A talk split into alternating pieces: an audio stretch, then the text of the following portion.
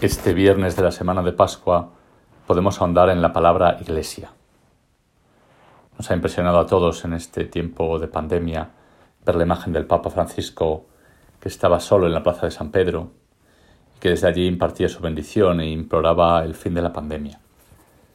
La plaza de San Pedro, que según su arquitecto Bernini representa ese abrazo universal de la Iglesia que coge en sí a todos los hombres, vacía.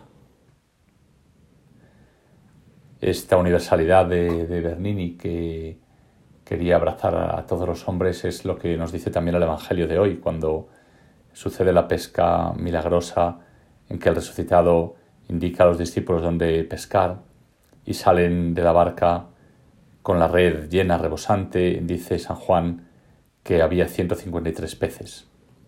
Sabemos que ese número era el de las especies que se conocían, especies de peces que se conocían en la antigüedad, y por tanto el número 153 quiere decir que la Iglesia abarca, está llamada a abarcar a todos los hombres, a todo tipo de hombres, a todas las especies, por así decir, y además que es capaz de tocar todo lo que hay en el hombre, toda la especie de vida que hay en cada hombre.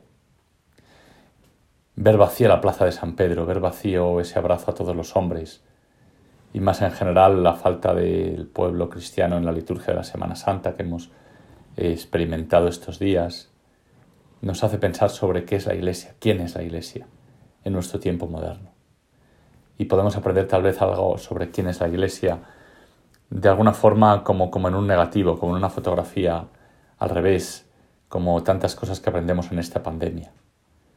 Nos impresiona porque nos dice esto no puede ser así. La Iglesia no es el conjunto de personas unidas solo virtualmente. No puede ser, no es el conjunto de personas que se unen, por así decir, espiritualmente o interiormente, sin que se les vea, sin que se puedan tocar, abrazar, ver, oír. La iglesia es cuerpo, es el cuerpo de Cristo. Es una familia que nace del contacto con el cuerpo de Cristo, como en toda familia nacemos en un cuerpo y ese cuerpo nos dice vienes de otros y ese cuerpo nos dice no te has dado a ti mismo la vida, no estás aquí solo porque tú has querido venir, sino porque otros te han introducido en este mundo.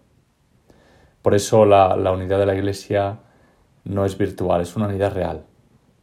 No consiste, decía antes, en nuestra unidad interior, que podemos ver en, las reuniones telemáticas, en que cada uno se ha conectado allí porque ha querido, sino una unidad que nace de, de que hemos sido encontrados y requiere el encuentro y requiere la presencia.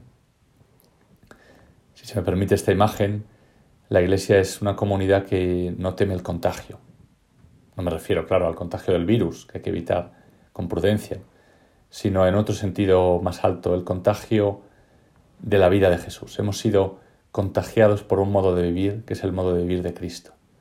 Y hemos sido contagiados porque realmente nos ha tocado, nos ha encontrado y ha dado forma a lo más concreto que hay en nosotros, que es el modo de relacionarlos, de vivir la vida en el cuerpo y por eso ha dado forma al modo de vivir la familia, el matrimonio, el trabajo, todas las cosas que realizamos con el cuerpo en la sociedad.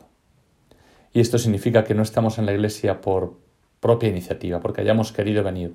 La Iglesia no es el conjunto de personas que han sentido un gran amor por Dios y han venido aquí a reunirse, a alabarle, eh, a tener fe en Él, sino que nace porque Él nos ha convocado, sin mérito por nuestra parte. Y esto ha sido algo así como un contagio que recibimos.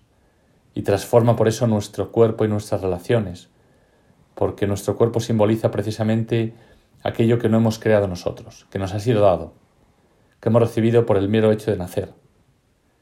Por eso la Iglesia es ante todo, es la gran imagen de la Iglesia, es un cuerpo, es el cuerpo de Cristo que nace de la Eucaristía. Estamos unidos porque Cristo nos ha llamado y como en el Evangelio de hoy, hemos sido pescados en, la en, esa gran red de Jesús llevada de la mano de Pedro. Esto nos hace recordar que la iglesia no se llena, esa plaza de Bernini no se llena porque hayamos convencido al mundo de lo bueno que es, lo bueno que somos, lo bueno que es el Evangelio. La primera lectura de hoy nos dice que Cristo es la piedra que desecharon los arquitectos, que ahora es piedra angular. Es decir, la iglesia es un cuerpo o un edificio que se eleva sobre una piedra descartada, y descartada por los sabios, por los arquitectos, por los que más entienden de sociedad, de construcciones. La Iglesia se levanta sobre una piedra que se ha considerado inútil. Y por eso la Iglesia se sentirá siempre extranjera entre los hombres. Lo que decía el poeta Eliot, ¿por qué habrían los hombres de amar a la Iglesia? ¿Por qué habrían de amar sus leyes? Ella les habla de vida y muerte y de todo lo que ellos querrían olvidar. Ella es tierna cuando ellos quieren ser duros y dura cuando a ellos les gusta ser blandos. Ella les habla de mal y pecado y otros hechos desagradables. Y a esta cita de Eliot podemos añadir, la Iglesia les habla también de una visión alta del hombre, de una visión del hombre que se pone en pie a imagen del resucitado y que aspira hacia Dios. Y desde esta visión alta del hombre inspira a toda la sociedad para que cultive una vida plena. Y el mundo no acepta a la Iglesia porque le parece excesiva esta visión del hombre. Una visión del hombre libre porque depende solo de su Creador. la Iglesia proclama esta visión alta del hombre porque se apoya sobre la Eucaristía, donde recibimos el cuerpo y la sangre de Cristo, el hombre, el hombre pleno. En el Evangelio Jesús de hoy, en el Evangelio Jesús prepara a sus discípulos un desayuno. Y podríamos decir, la iglesia es aquel grupo de hombres al que Jesús ha preparado un desayuno. Y esto es un símbolo también de la Eucaristía, pan y peces. La iglesia es aquel grupo de hombres que son capaces de comer juntos la comida de Jesús. Es una comida de acción de gracias al Padre por habernos hecho hermanos. Y una comida que nos da fuerzas para seguir peregrinando hacia la patria. Y todo esto nos lo recuerda el abrazo vacío de Bernini. Por eso es también para la Iglesia una llamada a la conversión. Volvamos a la fuente verdadera de donde nacemos. Pensemos que la Iglesia no la hacemos nosotros ni la reformamos nosotros. Nace en la Eucaristía. Y toda reforma de la Iglesia es volver a vivir de la Eucaristía y dejar que la Eucaristía dé la forma a nuestra vida común. Y desde ahí se vaya creciendo y expandiendo por toda la sociedad. Y le pedimos esto al Señor, que pronto nos conceda, como a los discípulos, poder acudir al desayuno que Él mismo nos prepara sobre las brasas a la orilla del mar de Galilea.